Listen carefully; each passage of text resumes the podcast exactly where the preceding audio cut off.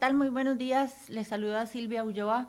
Hoy es viernes 6 de marzo, son las 8 y 8 de la mañana y vamos a hablar sobre el tema del desgaste político que ha sufrido el presidente, la presidencia de la República a lo largo de las últimas dos semanas, desde que el pasado 21 de febrero CERE hoy denunciara la creación de la OPAD, Unidad Presidencial de Análisis de Datos, creada mediante un decreto que le daba la potestad a dicha unidad de solicitar datos confidenciales de los ciudadanos.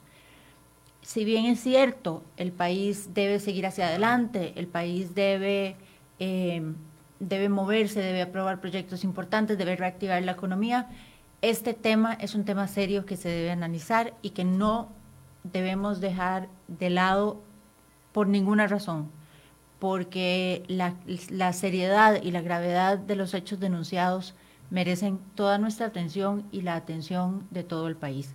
Para hablar sobre esto me acompaña el economista y analista Eli Feinstein, a quien le damos la bienvenida y le agradecemos mucho su presencia hoy aquí. Buenos días, Eli. Buenos días, Silvia. Eh, muchísimas gracias por la invitación eh, y un placer, como siempre, estar por acá eh, y sobre todo pues para hablar de temas así de delicados e importantes. Exacto, exacto. Em, hay gente que está haciendo un llamado y que dice, no, gente, incluso figuras del gobierno, ¿verdad? Que dicen, no, hay que pasar la página, hay que seguir adelante. Eh, ¿Cómo pasar la página después de, una cuestión tan grave que ha generado que incluso por primera vez en la historia se hallan en la casa presidencial? Eh, Silvia, eh, yo creo que es lógico que las autoridades del gobierno quieran bajarle el, tono. y la intensidad a, este asunto. Es parte de su estrategia eh, para salirse de, este asunto, ¿verdad? Para salir, digamos, mejor librados. Eh, a ver, yo, yo sí creo que el país no debe de quedarse enclochado y convertir eso en el único tema de conversación.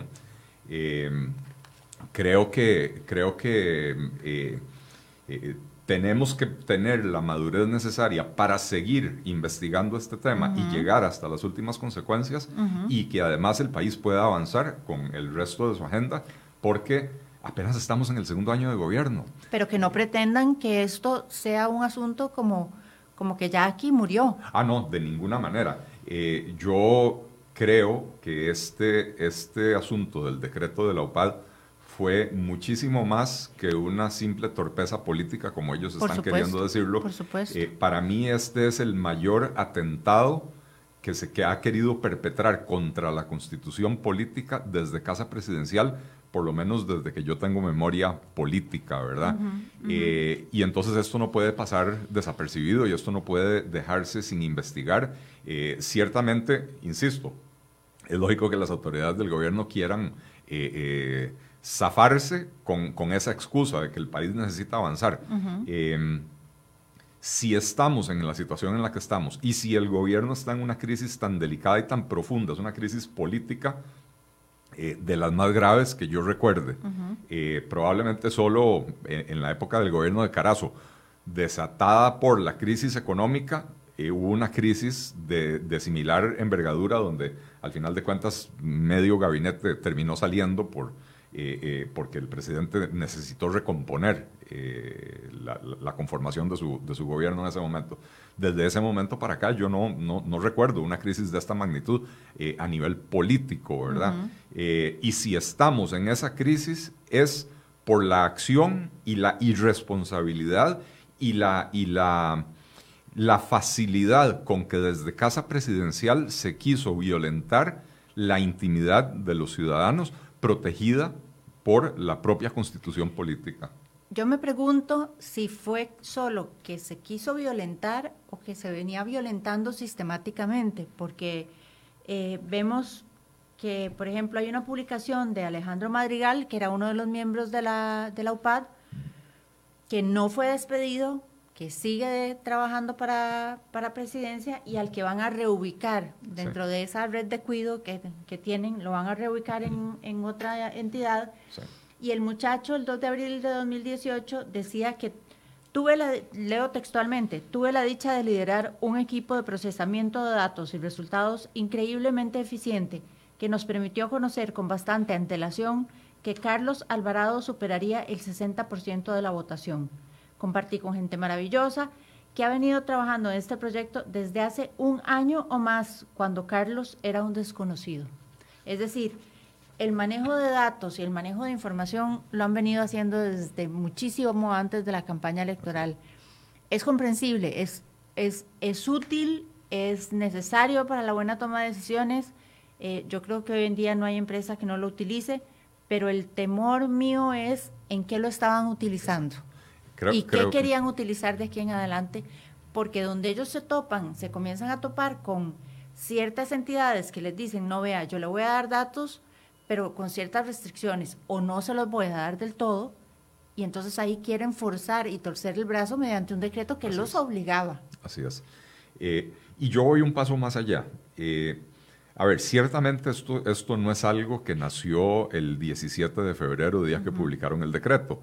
Eh, el 17 de febrero trataron de formalizar algo que creíamos que venía de muchos meses antes, pero que ahora con, con esa que eh, al salir a la luz esta publicación de Alejandro, Alejandro es Alejandro Madrigal, Alejandro Madrigal eh, desde un mes antes del, o, bueno, desde, desde varias semanas antes de que, el, de que Carlos Alvarado asumiera el mando presidencial, donde dice eh, venimos trabajando en esto desde hace más de un año, dice ahí, ¿verdad? Desde que era un desconocido. Desde que era un desconocido. Bueno, era, un desconocido era cuatro semanas antes de las elecciones, entonces tal vez debo de rectificar yo y no decir un año.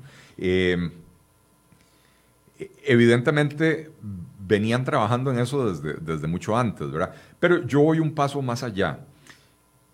Aún si en la investigación se determina que no tuvieron acceso a datos confidenciales, a datos sensibles de las personas, aun si se determina que no incurrieron en ninguna eh, ilegalidad, o ilegalidad no, eh, porque probablemente sí incurrieron en ilegalidades, pero no necesariamente de tipo penal, ¿verdad? Eh, aún si se, determina que no hubo ningún delito en, el uso de la información, etcétera, lo, lo, grave, y no podemos perderlo de vista, es la intención de que un organismo eh, al servicio de una entidad eminentemente política como es la presidencia de la República, pretenda arrogarse acceso a información confidencial de los ciudadanos que puede ser pésimamente mal utilizada para los fines más oscuros eh, y esos fines oscuros pueden tener que ver con muchísimas cosas, con politiquería como ha resultado evidente, ¿verdad? este, eh, habría que averiguar estos muchachos de la... Que precisamente es el que vemos en cámara ahora. Este ese es Alejandro, Madrigal. Eh, eh, y habría que averiguar, Alejandro Madrigal, Diego Fernández, que era el, director de, esta UPAD, y el otro muchacho, Andrés Villalobos, ¿qué hicieron ahora durante la campaña municipal? asesoraron a algún candidato, ¿verdad? Eh, eh, porque me da la impresión de que sí, de que por ahí anduvo el, el, asunto. y además, ayer nos dimos cuenta que no eran solo, solo ellos, porque el diputado eh, Rodolfo Peña, denuncia que había un call center de más o menos cinco o seis personas que trabajaba al servicio de Alejandro Madrigal. ¿A quién llamaban? ¿Qué hacían? ¿Qué información buscaban? ¿Qué pedían? bueno, eh, todavía no sabemos, ¿verdad? Pero evidentemente se, van descubriendo nuevas aristas de, este entramado, ¿verdad? Eh, eh, creo que, o sea, quiero insistir en el hecho de que lo más grave no es si se utilizaron datos o si tuvieron acceso a los datos. Lo más grave es la intención de que desde Casa Presidencial querer tener acceso a información privada y confidencial de las personas y eso ya, para mí ya eso está demostrado. La solicitud que le hicieron al Tribunal Supremo de Elecciones, la solicitud, ojo, invocando y a nombre de la DIS, de la DIS. sin ser la DIS. Y de la DIS podemos hacer siete otros programas, ¿verdad? Por Porque Es una, es una entidad que a mí no me gusta para nada. Yo creo que a eh, pocas personas pero, les gusta. Pero, pero digamos que tiene su propio marco legal, ¿verdad?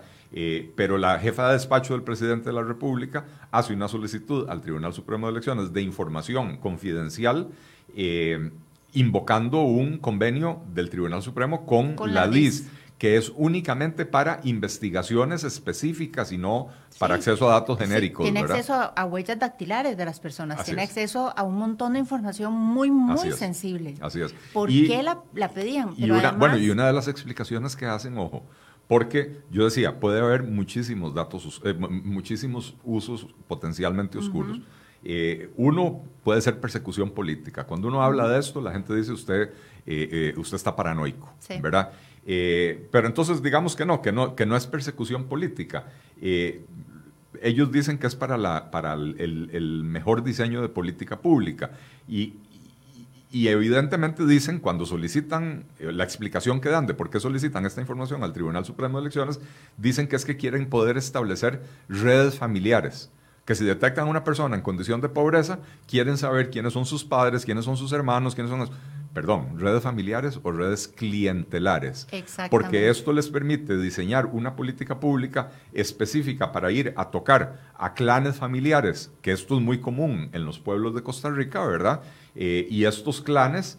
Eh, eh, de ahí al final de cuentas mueven votos, ¿verdad? a quien vemos en pantalla es la, la ex jefa del despacho del presidente Carlos Alvarado, fue ella quien hizo la solicitud de documentos. Ah, Me parece que ella es un chivo expiatorio además, porque ¿quién puede pensar que una jefa de despacho, que es una especie de secretaria, va a tomar como, como eh, por voluntad propia, su iniciativa va a ser solicitar ese tipo de información a ese tipo de entidades? Ella trabajaba a las órdenes de alguien. Ella, ella era un, un peón eh, eh, era, era, un peón, pero yo no, yo no le daría tampoco un, eh, una salida fácil pensando que es un chivo expiatorio. en todo entramado de esta naturaleza hay dirigentes y hay operativos, ¿verdad? Hay alguien que da órdenes y hay alguien que las sigue em, voluntariamente, consciente, de lo consciente de lo que está haciendo, ¿verdad? Em, eh, y sobre esto hay estudios sociológicos y, y, podríamos hablar de, de, Hannah Arendt y podríamos hablar de un montón de cosas que, que creo que nos desviaría del, del, del, tema. ¿verdad? Pero, pero al final de cuentas, eh, yo no creo que, que, ella haya sido una santa paloma que simplemente la... la no, no, una, una, pobrecita no era.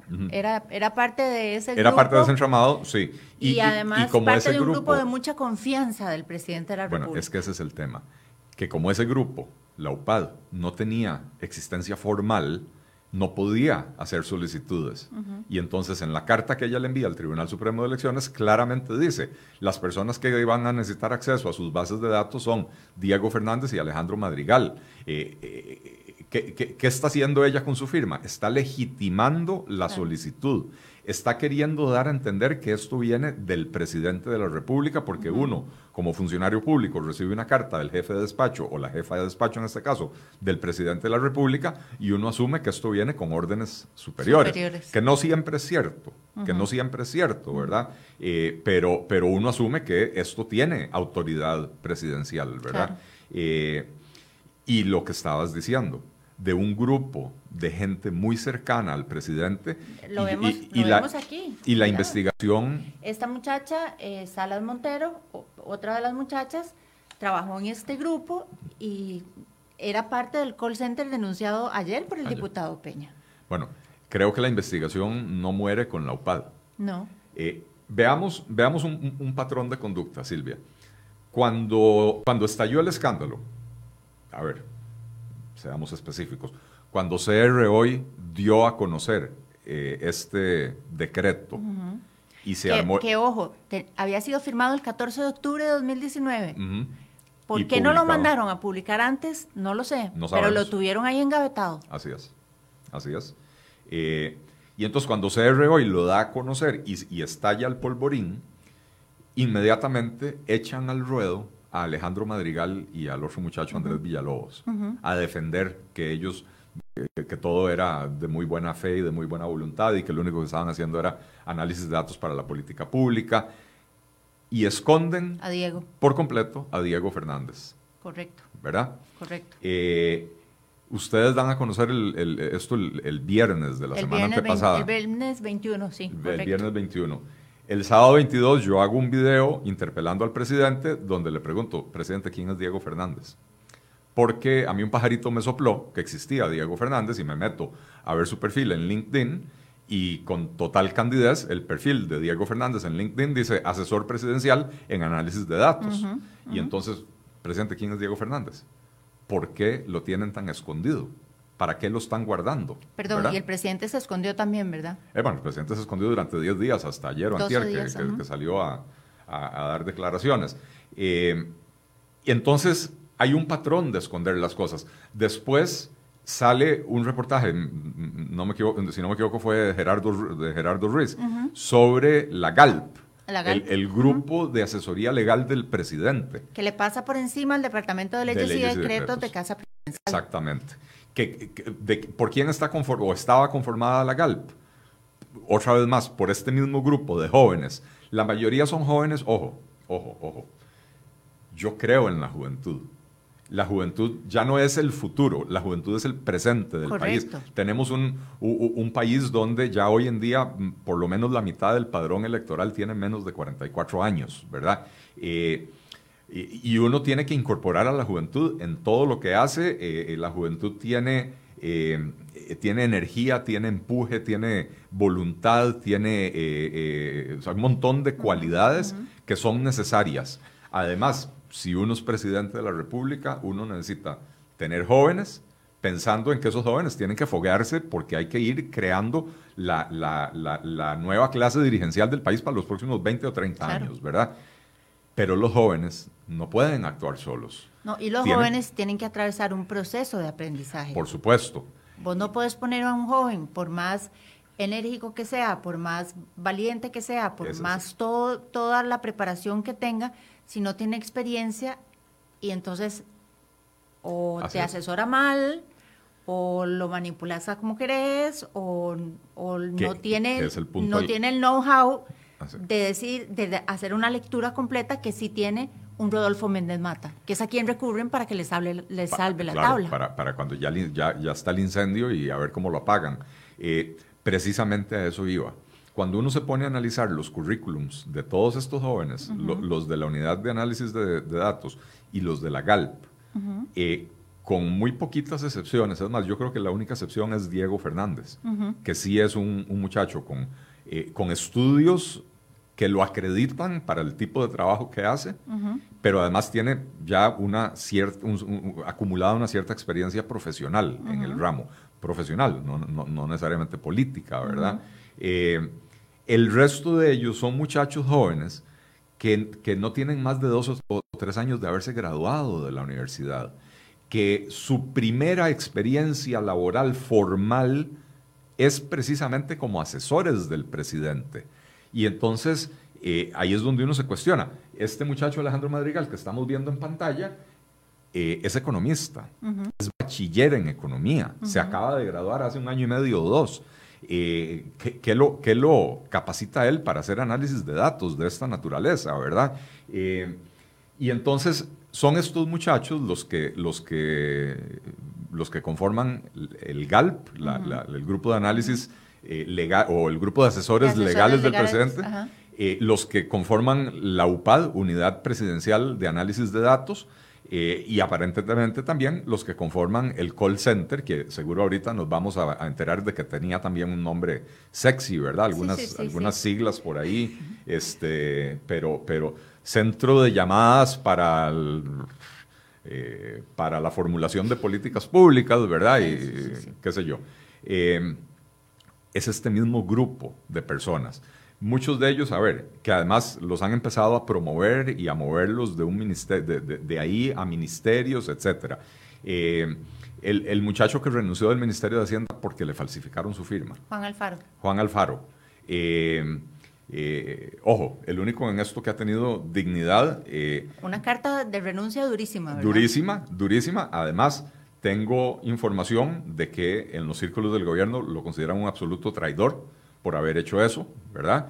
Este, eh, ojo. Por haber tenido dignidad. por haber, tenido dignidad. Eh, eh, Alejandro Madrigal y Andrés Villalobos y, y, Félix Salas o Félix Salas, no sé cómo, cómo se llama, no los despidieron ni les pidieron la renuncia, no, los van a poner, eh, los van a, ubicar en otro lugar. No, en todo esto, que además ese es otro tema que quiero que ahora abordemos, Eli, en todo eso a nadie le pidieron la renuncia, a nadie nombraron responsable. O sea, todavía uno pregunta quién redactó ese decreto, a nadie sabe. Bueno, habían dicho que, era Luis Salazar, que era el... No, eh, que, Luis fue uno de los creadores de la idea de la UPAD y la GALPA ayudó a, la formulación del decreto, pero no hay un solo responsable de esto. Bueno, no. Eh, y, hablemos entonces de las, de, las responsabilidades y, de cómo, y de cómo se establecen las responsabilidades, porque yo creo que eh, la gente tiene también una enorme confusión, una enorme confusión que han ido provocando los propios políticos a lo largo de los últimos años. Eh, hay diferentes tipos de responsabilidades. Están las responsabilidades legales. Esas las van a determinar las investigaciones que haga la fiscalía, sobre todo responsabilidad de tipo penal. Penal. Eh, pero después hay responsabilidades administrativas, que no hay nadie en este momento investigándolas. ¿Nadie? Eh, Casa Presidencial debió de haber creado una, ¿cómo se llama? un, órgano interno. Un, órgano director del procedimiento para investigar quiénes fueron los responsables de hacer esto y si incurrieron en algunas faltas administrativas que son distintas de las penales, ¿verdad? Eh, el, solo hecho de que alguien haya utilizado recursos públicos para fines que no son los que se pretendía eh, eh, cumplir con esos recursos, eso ya es razón suficiente para que esa persona sea despedida. Es una falta administrativa que no tiene nada que ver con el procedimiento penal, ¿verdad? Y después está la responsabilidad política. Y la responsabilidad política se, determina en la comisión investigadora de la Asamblea Legislativa. Que decía don Luis Guillermo Solís, de ingrata memoria, que en este país no había responsabilidad política porque en Europa, con un mínimo escándalo, Así es. renunciaría a la mitad del gabinete. Sí. Hubo una época en la que en Japón, con un mínimo escándalo, se, suicidaban los, los, involucrados. Tampoco vamos a promover eso, ¿verdad? Pero, pero ciertamente aquí, eh, con un escándalo mayor, porque decía yo, para mí esta es la mayor crisis política que ha vivido el país desde, desde mediados del periodo de Carazo, eh, y a los a los principales involucrados, no necesariamente los responsables, pero a los principales involucrados, no solo no les piden la renuncia, ni los despiden, sino que no, los vamos a reubicar. Los van a reubicar. Los van a premiar reubicándolos. A la misma muchacha esta Feli o Feli Salas, la van a reubicar también. a todos los van a es Es la legítima red de cuido. Así es. Y el presidente sale a hablar en una conferencia de prensa donde solo dan espacio para que dos periodistas pregunten y no responde nada y no, no asume responsabilidad. Eso, no, peor que no responder nada es no asumir la responsabilidad, es haber, haber usado esa oportunidad para, en vez de aceptar errores y asumir responsabilidades y tomar la batuta, porque el presidente lo que debió haber hecho no es eh, encuevarse en su oficina durante 12 días a esperar a ver qué pasaba. El presidente debió haber hecho al segundo día o al tercer día una conferencia de prensa y agarrar y decir, le he pedido la renuncia, le he exigido la renuncia a las siguientes personas porque independientemente de si aquí se cometieron delitos o no, me indujeron a error y me, y me han provocado una crisis importante a la que hay que ponerle final. Y entonces, ¿cómo le pongo final? Le pido a estas personas, al ministro de la Presidencia, al viceministro de, Planificación que firmó, a las personas involucradas con la OPA, inmediatamente les pido la renuncia. Y vamos a lanzar la investigación, vamos a crear el órgano director, etc. Eso es lo que uno esperaría de un presidente, de un líder. Y eso probablemente, Silvia, hubiera hecho que la investigación pueda continuar y el país pueda avanzar en paralelo. La torpeza, esta sí es torpeza del presidente, de no asumir la responsabilidad, de dejar que pasen 12 días, de dejar que sean los funcionarios los que decidan si renuncian o no y cuándo renuncian y a partir de cuándo la hacen efectiva. Para mí es, yo, yo, nunca había visto esto. Y yo creo que te lo comenté el otro día eh, eh, cuando me invitaste al, programa eh, por teléfono uno cuando está muy agradecido con su patrono porque le ha dado una excelente oportunidad eh, y le surge a uno una, una, mejor oportunidad, Entonces uno habla con su patrono y le dice, mire, yo estoy tan agradecido con usted eh, que me, me, ofrecieron una oportunidad que no puedo dejar pasar, pero le ofrezco quedarme aquí hasta que usted encuentre a mi reemplazo. Sí, le doy el preaviso. Le doy el preaviso, es más, le doy más que el preaviso, porque a veces la ley lo que me exige son 15 días o un mes de preaviso. Y entonces decirle al patrono, mire, ¿cuánto necesita usted? Necesita dos meses. Quiere que me quede tres meses y entonces cuando usted tiene su reemplazo, yo, yo se lo entreno, ¿verdad? En esas condiciones, sí, uno pone una renuncia eh, con preaviso. Cuando usted renuncia en el medio de un escándalo, habiendo sido acusado de prevaricato, habiendo sido acusado de, eh, eh, de, violentar la intimidad de las personas, que es un derecho constitucional ahí su renuncia es efectiva inmediatamente. Inmediatamente. En el momento en que usted firma la carta, ni siquiera es el momento en que la lee el presidente, su renuncia es inmediata. Eso de que, de que agarren y presenten la renuncia y digan, me quedo aquí cobrando salario hasta el primero de mar, el primero de, no, el primero de abril. De abril, perdón. hasta el primero de abril, este, para mí es insólito, para mí es inaudito, ¿verdad? Este, así que, que, ¿cómo se llama? O sea, yo realmente, el manejo político del gobierno ha sido pésimo y es reflejo de qué? Reflejo de que está eh, el presidente rodeado, estaba rodeado casi exclusivamente de estos jóvenes. La persona que uno veía en casa presidencial que uno decía, eh, bueno, ahí están las canas, eh, independientemente de que uno le guste o no le guste la figura de Víctor Morales Mora o que coincida con él o discrepe con él la mayor parte del tiempo. Eh, es innegable que Víctor Morales es una persona con trayectoria política, con experiencia, eh, que ha estado en la Asamblea Legislativa, que ha Por eso yo no le creo que no leyó el decreto, porque un hombre abogado con la experiencia política de don Víctor Morales, que ha sido diputado, ha sido ministro, que no lea un decreto que va a firmar, es que ni siquiera uno va a comprar algo y firma antes de leer hasta la factura. Bueno, imagínate Silvia que si, si esa persona, que es la que tenía que estar aportando la sensatez y la voz de la experiencia en casa presidencial, actúa de una manera tan despreocupada, eh, porque una de dos, o es cierto que no leyó el decreto, eh, y, entonces, por supuesto, merece haber salido eh, por la puerta de la vergüenza de casa presidencial, o lo leyó y le pareció una buena idea eh, que Presidencia metiera su nariz en los asuntos privados de los ciudadanos. Que acordémonos que además él era el jefe de la DIS, como, como ministro de la como Presidencia. Como ministro de la Presidencia, jefe de la DIS, ¿verdad?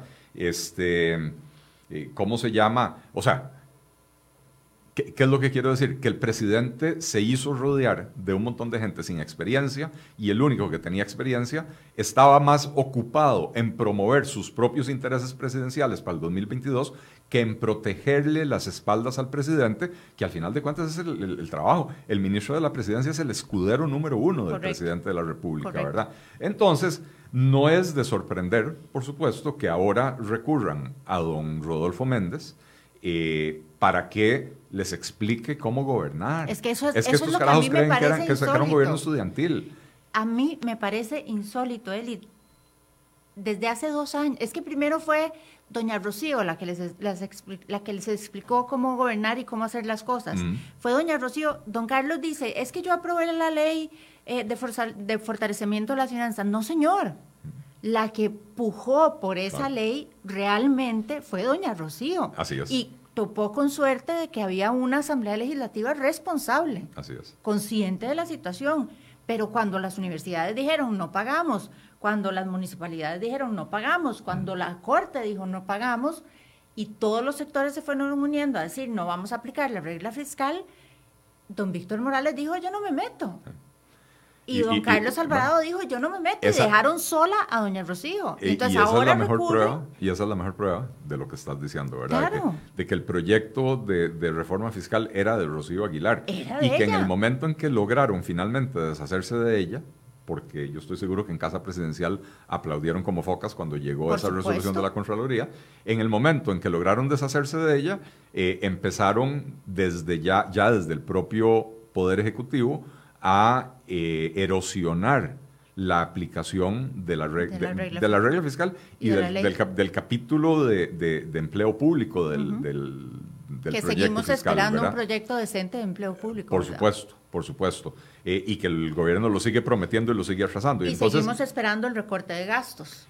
mientras todos pagamos Es que en el momento en que quitaron a Rocío Aguilar, la, quitan en, no sé, septiembre, octubre del año pasado, y a partir de noviembre se dispara el gasto de manera irresponsable eh, eh, y terminamos con un déficit que ya no solo mayor que el año anterior, sino que mayor, eh, casi en un 10% mayor de lo que el propio gobierno había proyectado que iba a ser su déficit fiscal, ¿verdad? Entonces, ahí es donde se ve que efectivamente el proyecto de reforma fiscal no era del presidente. Al presidente lo único que le interesaba era subir los impuestos. Eh, eh, y fue la presencia de Rocío Aguilar, y démosle algo de crédito a, Rodolfo Pisa, que firmó aquel acuerdo de, gobernanza con, Carlos eh, Alvarado, donde uno de los puntos del acuerdo era precisamente la creación de la regla fiscal, ¿verdad? Entonces, démosle el, démosle el crédito a ellos de haber introducido en la reforma fiscal ese otro componente para que no fuera un mero paquete de impuestos, sino que hubiera elementos de incremento de los ingresos, eh, con la reforma al IVA y la reforma renta, o más bien la creación del IVA y la, reforma del, del, impuesto de renta, eh, sino también el otro componente importantísimo de control del gasto público con los límites a las remuneraciones de los empleados y la regla fiscal. ¿verdad? Entonces, en el momento en que ya no está Rodolfo Pisa y se deshacen de Rocío Aguilar, eh, esta segunda parte del proyecto pasa para el gobierno completamente a un segundo plano, ¿verdad? Correcto. Eh, pero, pero entonces, de, nuevamente, eh, eh, volvamos a quienes conformaban la GALP y quienes conformaban la UPAD y quienes conformaban el call center del edificio Langer. eran, como decía, tal vez con la excepción de Diego Fernández, todos muchachos que se graduaron en los últimos dos o tres años, cuya, cuyo primer empleo formal profesional fue precisamente en la casa presidencial de Carlos Alvarado. Algunos empezaron desde el periodo de Luis Guillermo Solís, este, con muy poquita experiencia, con cero experiencia política, y esos era, esas eran las personas que tenían el oído del presidente, ¿verdad? Y, y ojo, ¿quiénes están ahí? Dos expresidentes de la FEUR, un expresidente de la FEUNA, que lo, que lo acaban de nombrar viceministro de la presidencia, ¿verdad? este Alejandro Madrigal, que está en pantalla, expresidente de la, FEUR, eh, que es de esos que se convierten en estudiantes. Eh, eh, estudiantes eternos, ¿verdad? Porque el muchacho con 30 años se acaba de graduar de bachiller en economía, ¿verdad? de, yo a los 30 años tenía dos maestrías. Y, ya, y experiencia laboral. Y experiencia laboral. Y, y, yo estuve involucrado en política universitaria. Pero yo entré y a los cuatro años yo tenía mi bachillerato en la UCR. Eh, eh, y participé en política y todo lo demás, pero, no hice carrera de estudiante eterno por hacer política, ¿verdad? Eh, y, y, estos muchachos, este tipo de muchachos, no les importa prolongar sus estudios por varios años para estar haciendo ya no política, politiquería adentro de la universidad. Pero, pero ahora que hablábamos de que, bueno, que, que los muchachos de la GALP y los muchachos de la, de la UPAD y del, del, misterioso call center son muchachos que lo único que tienen es un poquitito de experiencia, con todo respeto, con el respeto que la investidura del señor presidente merece, el señor presidente tampoco tiene ninguna experiencia. Si el señor presidente lo que fue fue asesor legislativo de don Alberto Salón, de quien debe haber aprendido muchísimas cosas, no lo dudo. Fue no, necesariamente, no necesariamente buenas, exactamente. Estuvo un año en una empresa privada gracias a un empleo que obtuvo su esposa en Panamá y regresó a ser asesor legislativo y de ahí fue ministro, viceministro, ministro y de repente presidente. Pero es. es que yo no estoy segura que don Carlos sepa cómo ir a inscribir una empresa o un trabajador a la Caja Costarricense de Seguro Social. Eh, no, eh, nunca lo ha hecho. Exactamente, este, yo ah, no estoy segura que él sepa las trabas que tiene un empresario para abrir una compañía. Así es. Razón de más, Silvia, para, a ver, eh, Carlos Alvarado se topó con la presidencia. no, no, yo creo que cuando él decidió disputar la candidatura del PAC, nadie en Costa Rica, incluido el PAC, daba un centavo por el PAC. Nadie creía que el PAC pudiera reelegirse eh, con el escándalo del cementazo y con una, la verdad, bastante mala labor del presidente anterior. Eh, y, cuando, y cuando yo lo vi disputando la, la, candidatura, yo dije, claro, este muchacho está joven, tiene mucho tiempo, va a ser una, una, va a ser una campaña de, de, prueba, de, para aprendizaje, ¿verdad? Eh, ¿Por qué? para que lo vayan conociendo. Y, claro, sí, porque además en ese momento tenía 36 o 37 años y entonces podía darse el lujo de hacer eh, otra campaña más en el futuro, ¿verdad? y y me imagino que debe ser muy valioso tener ese aprendizaje para, para, después hacer una campaña más en serio. Las circunstancias se dieron como se dieron, la famosa resolución de la Corte Interamericana de Derechos Humanos, que catapultó a, dos virtuales desconocidos, a Fabricio Alvarado y a Carlos Alvarado, a la segunda ronda. Eh, Carlos Alvarado se encuentra con la presidencia. Eh, razón de más, Silvia, para que este señor se hubiera hecho rodear de gente con un poco más de experiencia. Por eso daba eh, tranquilidad a doña Rocío, por eso daba tranquilidad, da tranquilidad a don Rodolfo, y uno hubiera, hubiese pensado, bueno, don Víctor, pues y don Víctor también tiene experiencia, tiene bagaje en, en el área política, pero de ahí, a mí me dice un ministro de la presidencia que firma un decreto sin leerlo, y es que ahí mismo yo lo despido. Sí, por supuesto. Eh, esa pasividad del presidente le está costando caro al propio presidente. Porque si el presidente hubiera salido con, con decisión, con firmeza, hubiera dicho, eh, aquí en Casa Presidencial se cometió un error imperdonable y por lo tanto exijo la renuncia o ya le exigí la renuncia a los siguientes funcionarios y los voy a reemplazar con gente con un poquito más de experiencia, hubiera logrado parar por lo menos lo peor de la crisis. No logra parar la investigación, la investigación no se debe de detener eh, porque aquí hubo eh, eh, como mínimo un intento de hacer algo absolutamente, hacer algo ilegal, inconstitucional, pero que además no debe jamás permitirse en una democracia liberal como es tener a la presidencia de la República con poderes de espiar a los ciudadanos ya no, digamos, sin defender a la DIS, insisto, a mí la DIS no me gusta, pero la DIS, digamos que como cuerpo de seguridad, investiga a los ciudadanos cuando hay sospechas de que hay actividades de algún tipo subversivas, etc. Eh, lo que la UPAD quería hacer era extender eso a cualquier ciudadano. Y entonces, nuevamente, se presta para una inmensidad y una eh, espantosidad de eh, eh, actividades oscuras en las que se pudo haber involucrado la, la, UPAD, ¿verdad? Eh, entonces, o sea, por todas partes falló Casa Presidencial. Todo mal. Y la cabeza de Casa Presidencial es el presidente de la República. y no ha sabido él salirse de este asunto, más bien con su omisión.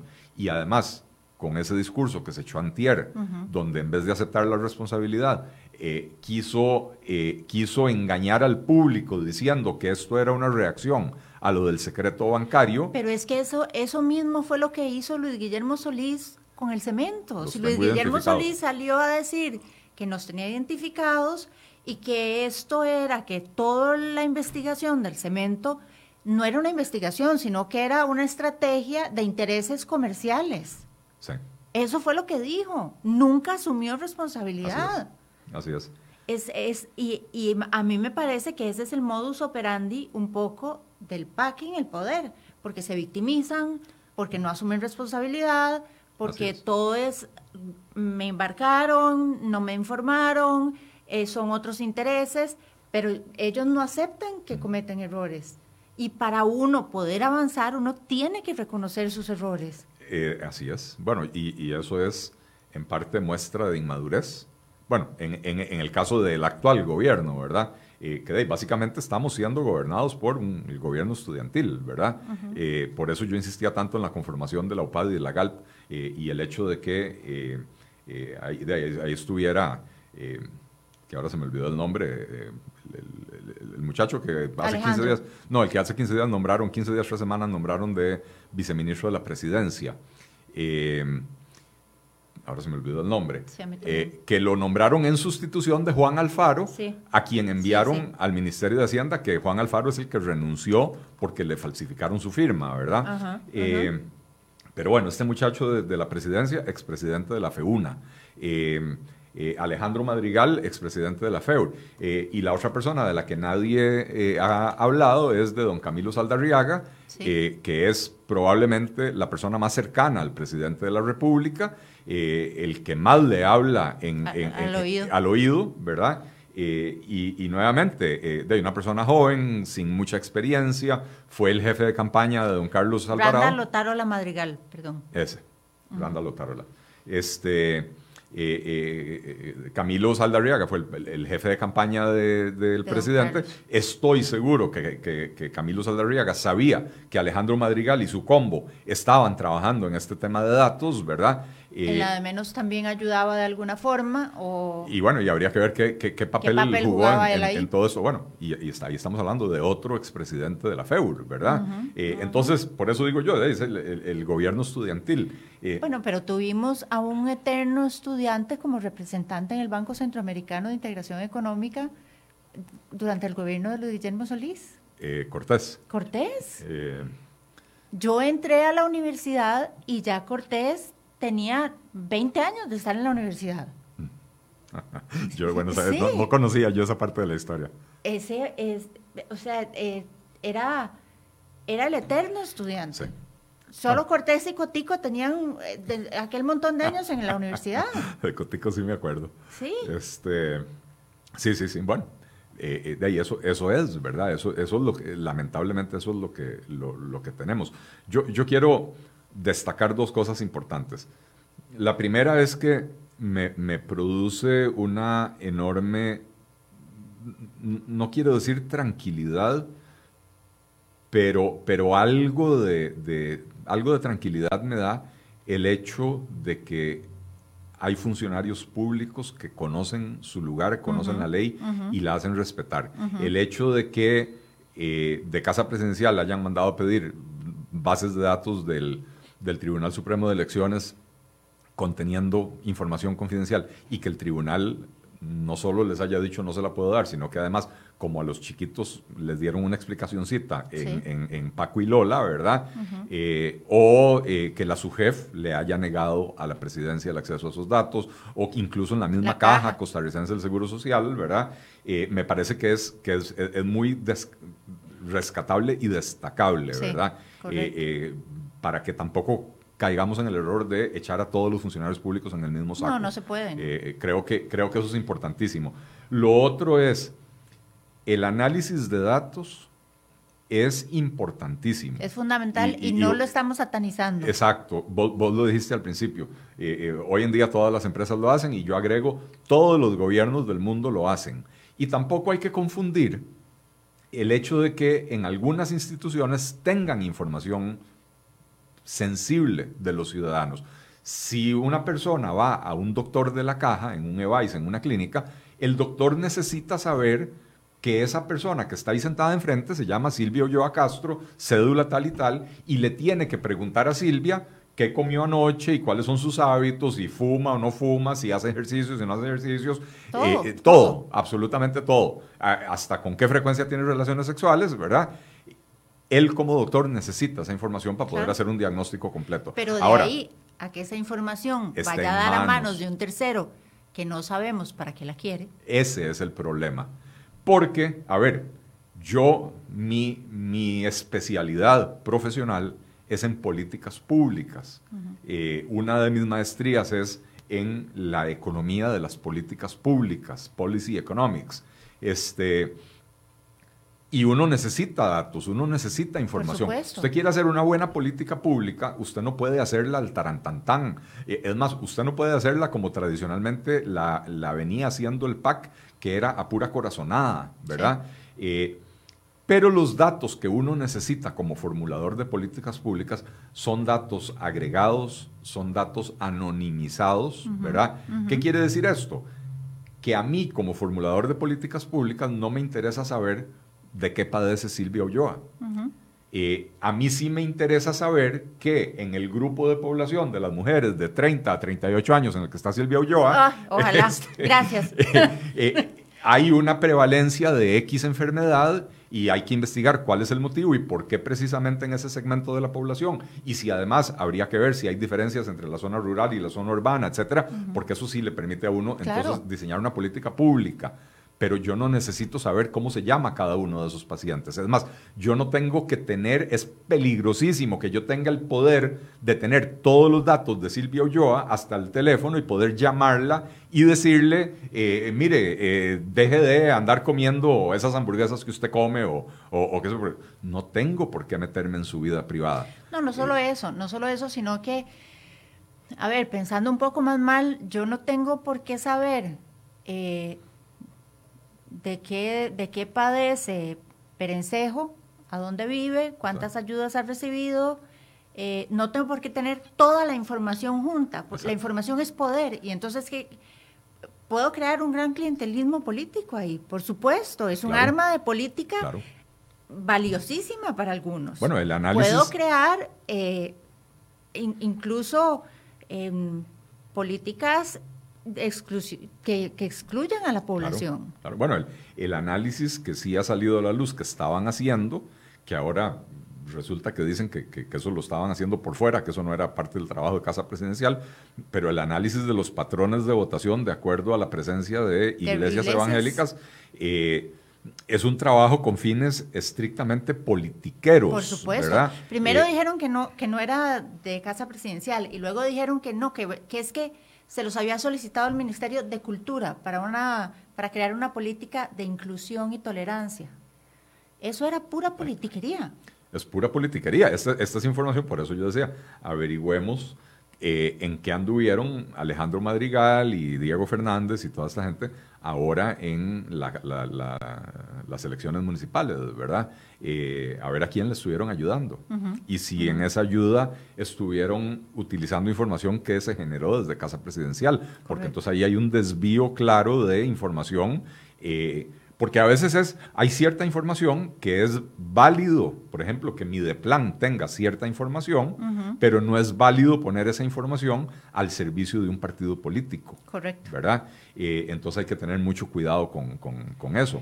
Eh, Esto le mina la, la credibilidad al presidente, pero además se le agota el oxígeno. ¿Cómo va a negociar con la Asamblea Legislativa? Ve, Silvia, yo, yo insisto en que para mí esta es la mayor crisis política que he visto en, mi vida adulta. Bueno, cuando, eh, cuando nosotros vivimos lo que vivimos con el caso del cemento chino, pensamos que no íbamos a ver nada peor. Se cayó el fiscal, el presidente de la Corte, magistrados, diputados investigados, el presidente llamado a una comisión legislativa. Y estamos ante un escenario peor. Sí, sí. Mucho peor. Yo, yo creo que es un escenario peor, es porque esto, a, ver, cuando se habló del cementazo eh, y, hablábamos del Big Chief y todos teníamos nuestras sospechas de, cuántas letras tenía el nombre y el apellido del Big, Chief, ¿verdad? Pero nunca, eh, por lo menos hasta el momento, no se ha logrado demostrar eh, que, que él tuviera, o bueno, que el expresidente tuviera eh, directamente un involucramiento en esto, ¿verdad? Eh, aquí esto llega hasta lo más alto del gobierno de la República. El Big Brother, le dicen. El, Big, Brother. claro. Y bueno, ahora, ahora, o sea, yo no he visto, digamos, ninguna comunicación, un email, un WhatsApp o algo donde se evidencie que el presidente estaba al tanto de lo que estaban haciendo estos muchachos. Pero el presidente no puede alegar ignorancia de lo que estaba haciendo un grupo de muchachos que trabajaban exclusivamente al servicio de él. No, pero eh, además salió a defenderlos. Pues, la, primera la primera reacción tras la publicación de la nota fue salir a defenderlos. Salió a defenderlos, eh, pero además algo que eh, estaba en el, no sé si sigue estando, en el, en el perfil de LinkedIn de Diego Fernández, es una presentación que él hizo, no, sé a quién se la hace, ¿verdad? Eh, donde aparece una foto de una de las, de, las, de las filminas que él presentó con el organigrama. Y en el organigrama, la UPAD sale directamente de la presidencia, de la presidencia por encima de los ministerios. Y está al mismo nivel de la primera dama de la República Estaba la presidencia y bajaba y así, eh, horizontalmente, estaba la primera dama de la República y la oficina de la UPAD. Así es. Y entonces está por encima, porque para abajo no en relación de dependencia, porque para abajo en relación de dependencia está el Ministerio de la Presidencia eh, y la UPAD es un órgano asesor, ¿verdad? Entonces está lateralmente en el organigrama, pero lateralmente directamente con la presidencia, o sea que está por encima del Ministerio de la Presidencia. Eh, entonces el presidente no puede alegar desconocimiento. O sea, la gravedad de esta crisis es que salpica al presidente hasta la médula, ¿verdad? Independientemente de que él haya sabido o no, o, que haya conocido los detalles de lo que se estaba haciendo, ¿verdad? Lo salpica hasta la médula. Eh, ahora, eh, que si esto le, le, quita el oxígeno, yo, yo sí creo, porque, a ver, en Costa Rica hemos desarrollado una incapacidad para poder hablar de ciertos temas y dejar que el resto de las cosas continúen su curso, avancen, ¿verdad? Eh, y entonces esto bien podría complicarle muchísimo las cosas al presidente en la Asamblea Legislativa. Recordemos que el partido de gobierno tiene más de 10 diputados, ¿verdad? Y son 57 en total. Eh, hay algunos grupos dentro de la Asamblea que probablemente van a querer utilizar esto para bloquear cualquier iniciativa que sea del interés del gobierno de la República. Eh, y, ya en este momento yo, yo, ya no hablo del interés de la presidencia de la República eh, o del gobierno de la República. Yo hablo de proyectos que son del interés de toda Costa Rica. ¿Por qué? Porque necesitamos avanzar con la reforma del empleo público, necesitamos avanzar con la reforma del Estado, necesitamos eh, resolver el problema de los excesivos costos de la electricidad y ya sería hora de que se introduzca un proyecto de ley para eh, eh, abrir ese mercado a la competencia y buscar reducir las tarifas. Pero yo creo que esas iniciativas nunca han estado en realidad en la agenda del gobierno. Del gobierno, sino que eh, esas iniciativas van a provenir de, diputados responsables que han ejercido la legislatura con una actitud que yo tenía mucho tiempo de no ver en la Asamblea Legislativa. Así es. Con, el problema de que, bueno, ahora, ahora se acerca... Eh, se acerca mayo, digamos que... Cambia el directorio. Los próximos dos meses a la Asamblea se le van a ir entre la comisión investigadora de la UPAD eh, y las negociaciones para ver quién quién sigue en la presidencia del, del directorio legislativo. Ahora que usted dice de los próximos dos meses, de los próximos dos meses es lo que le da de plazo el presidente a don Rodolfo Méndez para que le diga cómo gobernar, qué va a hacer en estos dos meses. ¿Cómo es que, cómo es que un presidente tiene que recurrir a un ministro para que le explique cómo manejar la casa presidencial? Eh, yo, yo no me hago la pregunta del cómo es que. E, es evidente que el presidente de, finalmente se dio cuenta de que eh, ese, ese consejo asesor juvenil que, del cual él se rodeó lo mal asesoró y lo, y lo llevaron a cometer errores eh, que, nunca se debieron cometer. Porque si el presidente hubiera tenido un filtro de gente sensata, con experiencia, con escuela política, con olfato, le hubieran dicho, presidente, no firme ese decreto, se va a meter en un broncón. Eh, eh, por, eso, por eso vuelvo sobre el tema de la, de la juventud. Este, eh, ¿Cómo se llama? Yo trabajé en casa presidencial siendo joven.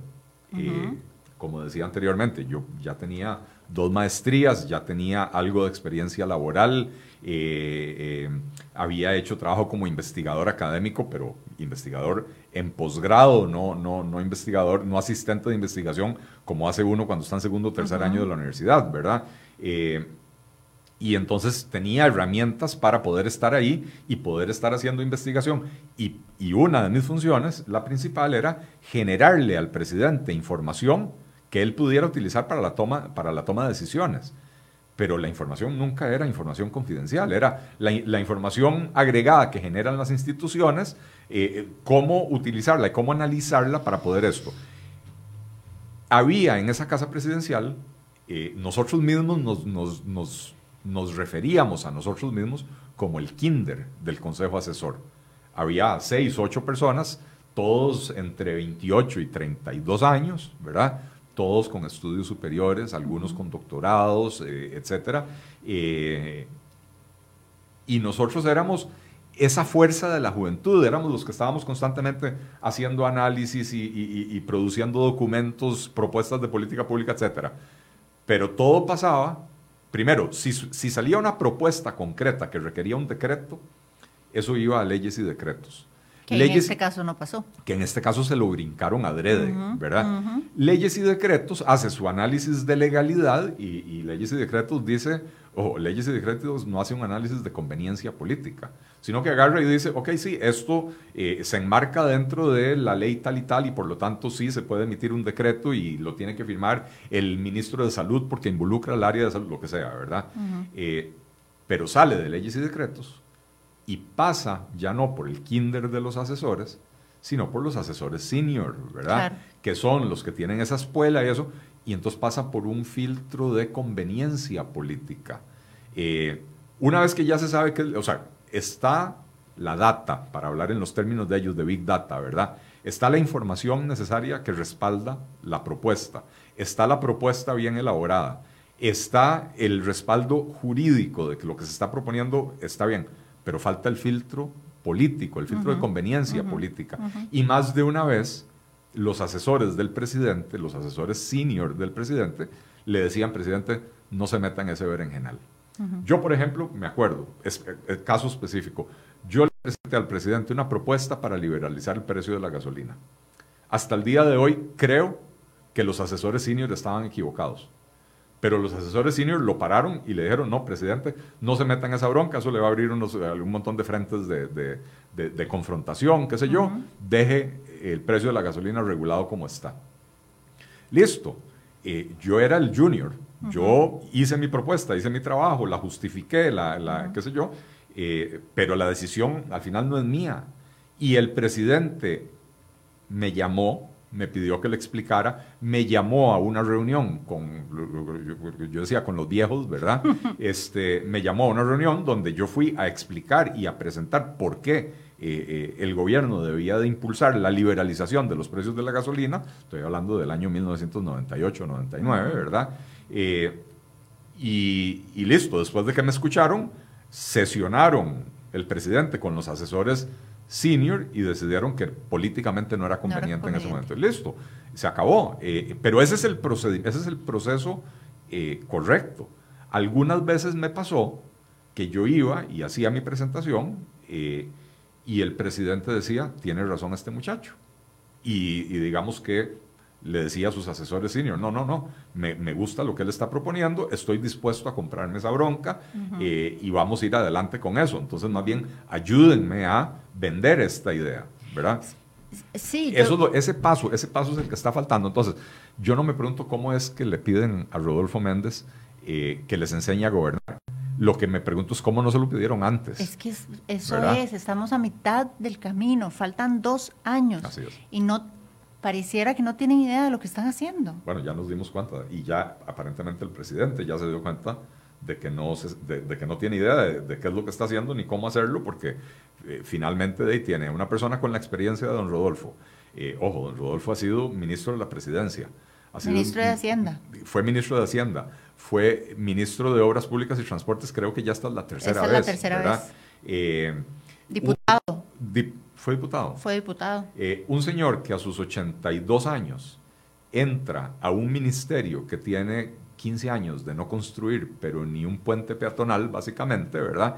Eh, y, con las mismas leyes que sus antecesores, con las mismas limitaciones de recursos que sus antecesores, eh, con el mismo personal del MOP que sus antecesores, agarra al MOP y lo pone a trabajar.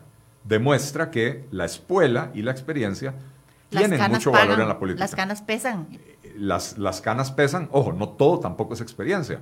Usted puede tener mucha experiencia y, y, un marco ideológico conceptual eh, absolutamente erróneo, ¿verdad? Este, eh, pero, pero, pero en este caso, digamos, en obra pública, que no es un tema tan ideológico, ¿verdad?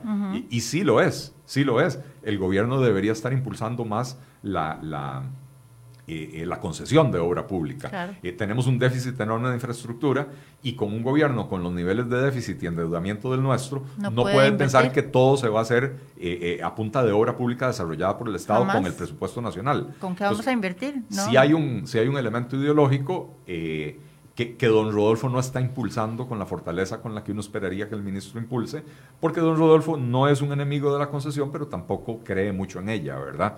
Entonces sí hay un elemento ideológico, pero al final de cuentas, echar a andar proyectos que tenían años varados es un asunto de capacidad, de experiencia, de, saber gerenciar proyectos, que es lo que ha hecho don Rodolfo toda la vida, ¿verdad? Entonces, por supuesto que las canas en ese sentido pagan, ¿verdad? Eh, entonces, nuevamente, la pregunta no es cómo es que le, cómo es que le piden ayuda,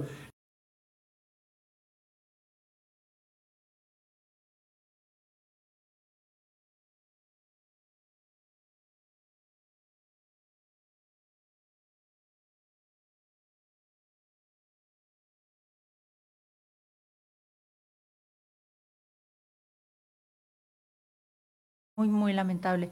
Yo creo que le esperan dos años complicados al presidente, que está todavía a tiempo de, de enderezar el, rumbo y de, sin duda alguna, gastó capital político en esto.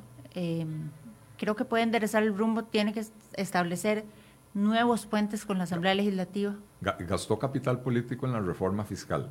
Quemó, todo su capital político en esto. Quemó su capital político, lamentablemente, en, una pésima decisión. Yo no creo que haya sido una torpeza eh, política, como dijo don Víctor, yo creo que fue una mala decisión tomada a conciencia por ellos, decidieron hacerlo y decidieron hacerlo como, como lo hicieron. Y bueno, eh, esperemos que por el bien de todo el país esto se enrumbe hacia donde tiene que ir. Eh, yo sí, comparto ese, ese, pensamiento. A ver, estamos en una coyuntura crítica. La economía, si bien uno ve el, índice mensual, perdón, de actividad económica y dice que lleva seis meses creciendo un poquito más que antes, el ritmo de crecimiento de la economía costarricense sigue siendo insuficiente. No, no podemos hablar de una reactivación económica.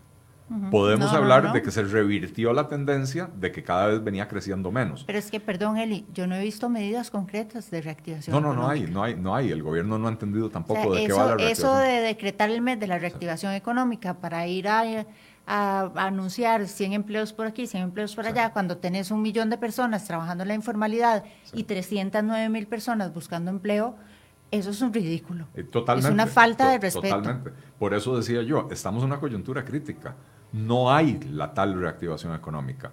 hay, hay, una pequeña mejoría en los índices y están arrojando un crecimiento que es absolutamente insuficiente para reducir el desempleo y para reducir la pobreza y para reducir la informalidad y para reducir el déficit fiscal, porque al final de cuentas, si usted quiere reducir el déficit fiscal, promueva el crecimiento económico, porque entre más transacciones haya en la economía, más impuestos pagamos, ¿verdad? Correcto. Este, eh, entonces, estamos en una coyuntura crítica por eso.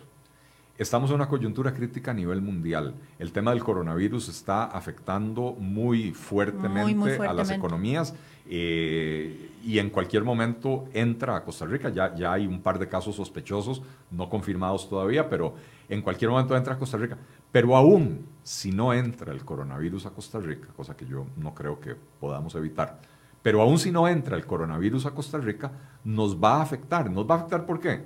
Porque la actividad económica en los motores del mundo está, en, China, en Estados Unidos, etc. Porque los, el turismo, que es, sigue siendo muy importante para la economía costarricense, el turismo a nivel mundial está cayendo.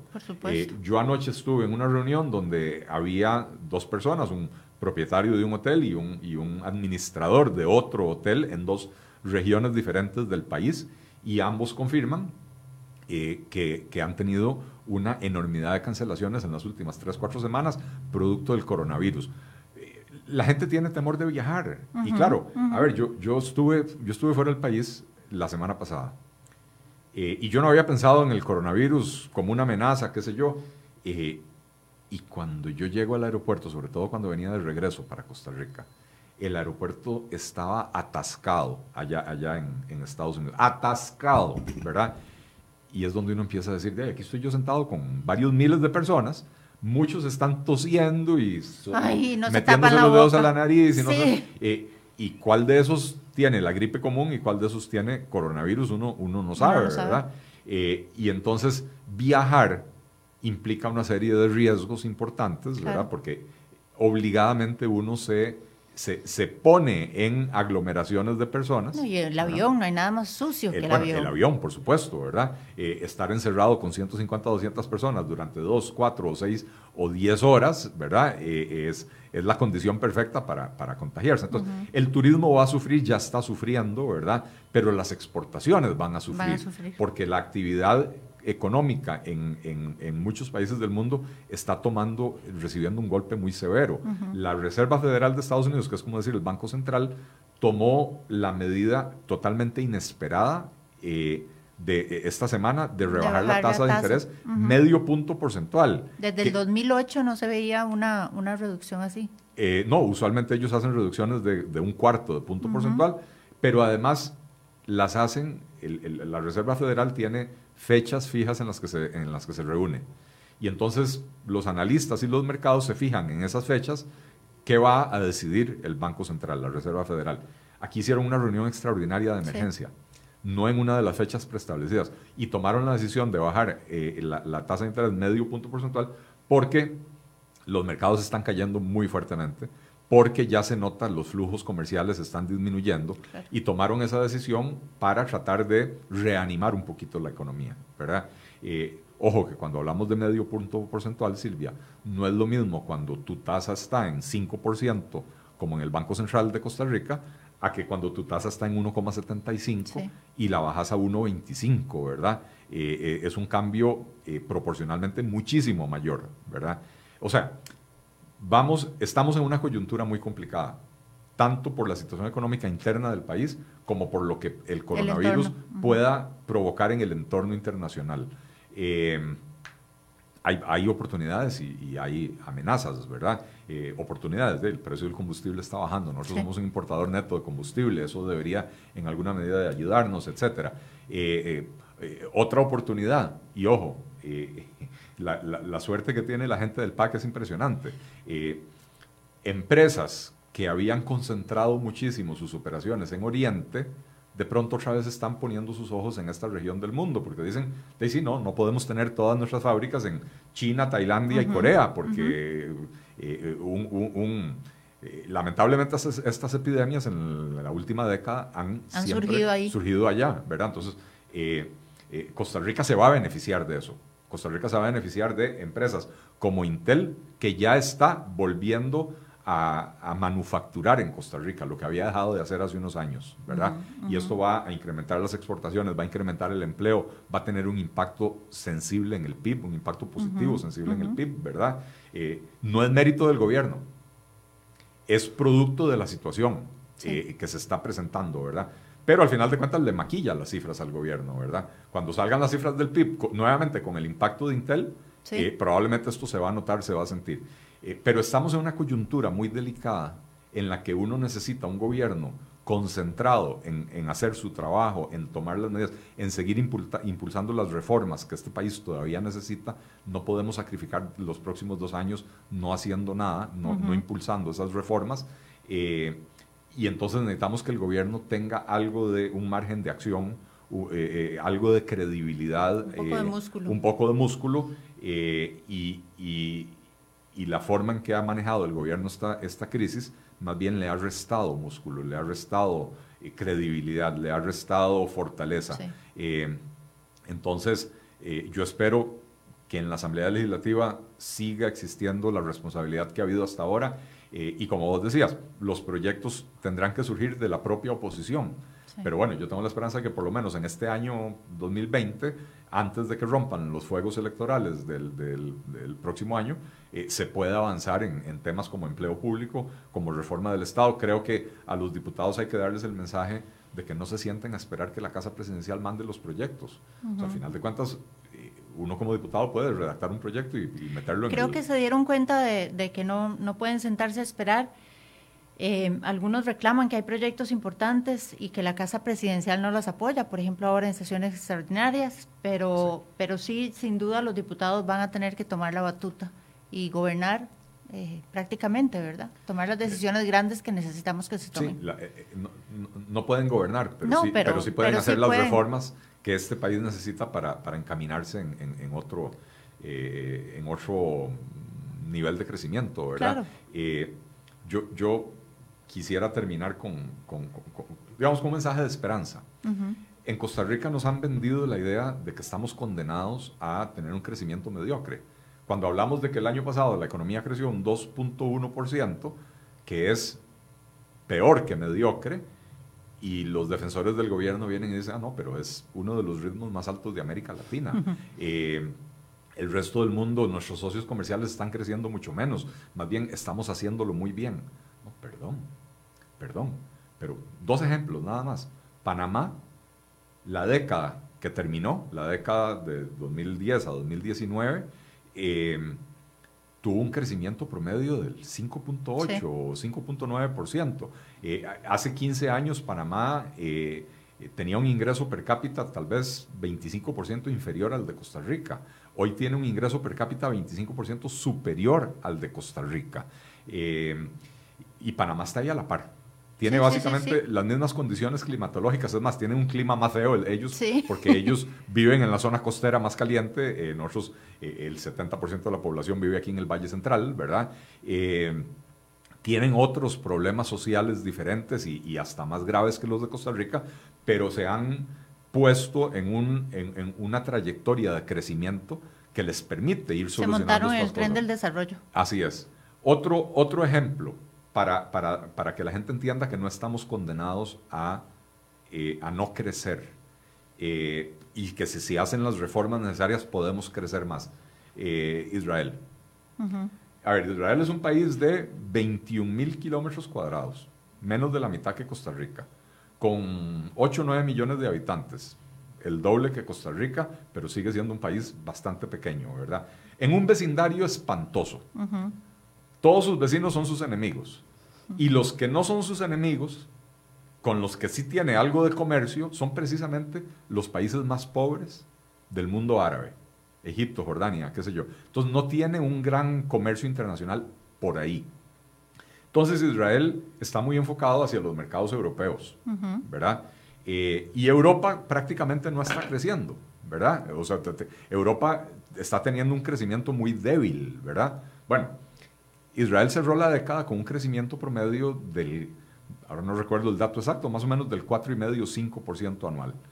Eh, justo esta mañana estaba viendo un video que me enviaron un, un, economista hablando de cómo ha sido el cambio en, Israel en, estos últimos 10 años. Pasaron de tener un PIB per cápita de más o menos 15 mil dólares anuales, que es más o menos lo que tiene Costa Rica hoy, a tener un PIB per cápita de 45 mil dólares anuales en el transcurso de menos de 15 años, ¿verdad?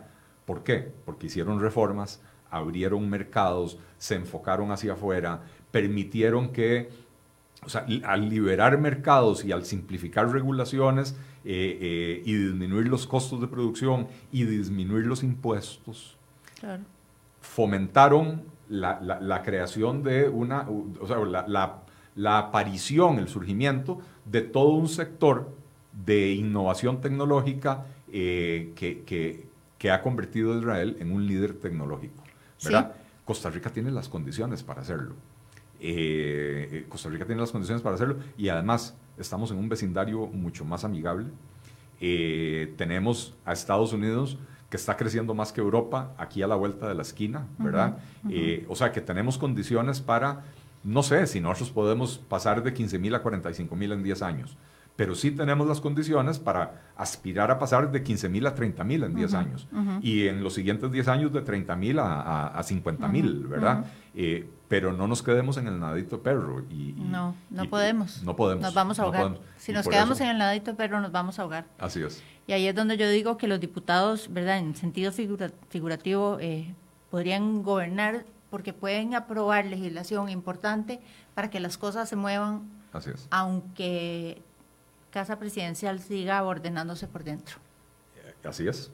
Muchas gracias, Eli. Una conversación muy interesante. Podríamos pasar aquí, yo creo que dos horas Toda más. la mañana, sí. Eh, Pero yo sí tengo que ir a trabajar. yo también. Te agradezco mucho la, la presencia hoy aquí. Les agradecemos mucho a quienes nos han acompañado. Les recuerdo que este programa queda en nuestra página web cereoy.com en una pestañita que hay en el menú superior que dice enfoques, queda también dentro de la sección de videos de Facebook en la plataforma de podcast Spotify. Muchísimas gracias y nos vemos.